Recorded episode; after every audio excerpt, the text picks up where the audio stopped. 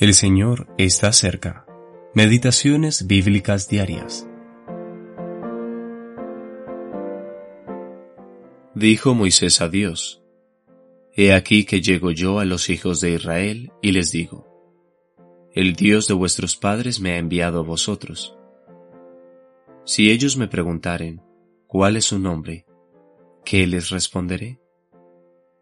Y respondió Dios a Moisés, yo soy el que soy.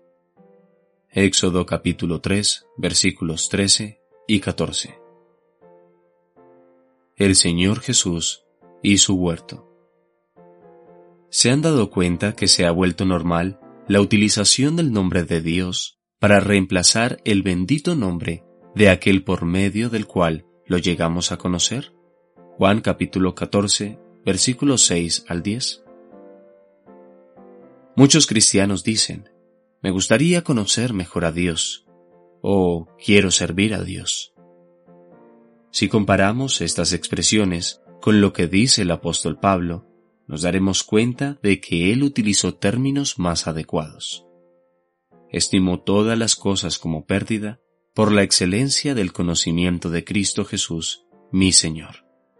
Filipenses capítulo 3 versículo 8 y Pablo y Timoteo, siervos de Jesucristo. Filipenses capítulo 1, versículo 1. Los ejemplos de Pablo muestran que debemos proclamar el nombre completo del Señor Jesús y sus títulos, y no usar solo el nombre de Dios de forma indiscriminada. Hay veces que es legítimo dirigirnos a Dios Trino como Dios. Sin embargo, parece que se ha vuelto común y regular utilizar este nombre para referirse tanto al Padre como al Hijo.